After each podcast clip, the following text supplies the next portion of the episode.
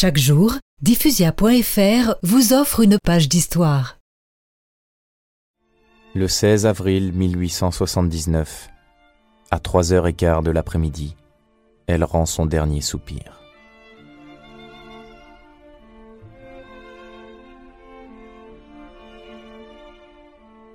Le 22 septembre 1909, 30 ans plus tard, on exhume un corps intact.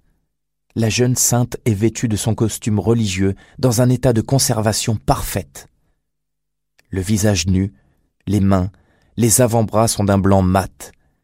La bouche entr'ouverte laisse voir les dents et l'on voit le relief des veines. Les yeux sont clos. Il en est de même en 1925 lorsqu'elle est béatifiée. Le pape, Pie IX, canonise Bernadette le 8 décembre 1933. On ne peut évaluer la foule innombrable des pèlerins qui se pressent à Lourdes depuis lors, en ce lieu béni de grâce et de pureté évangélique.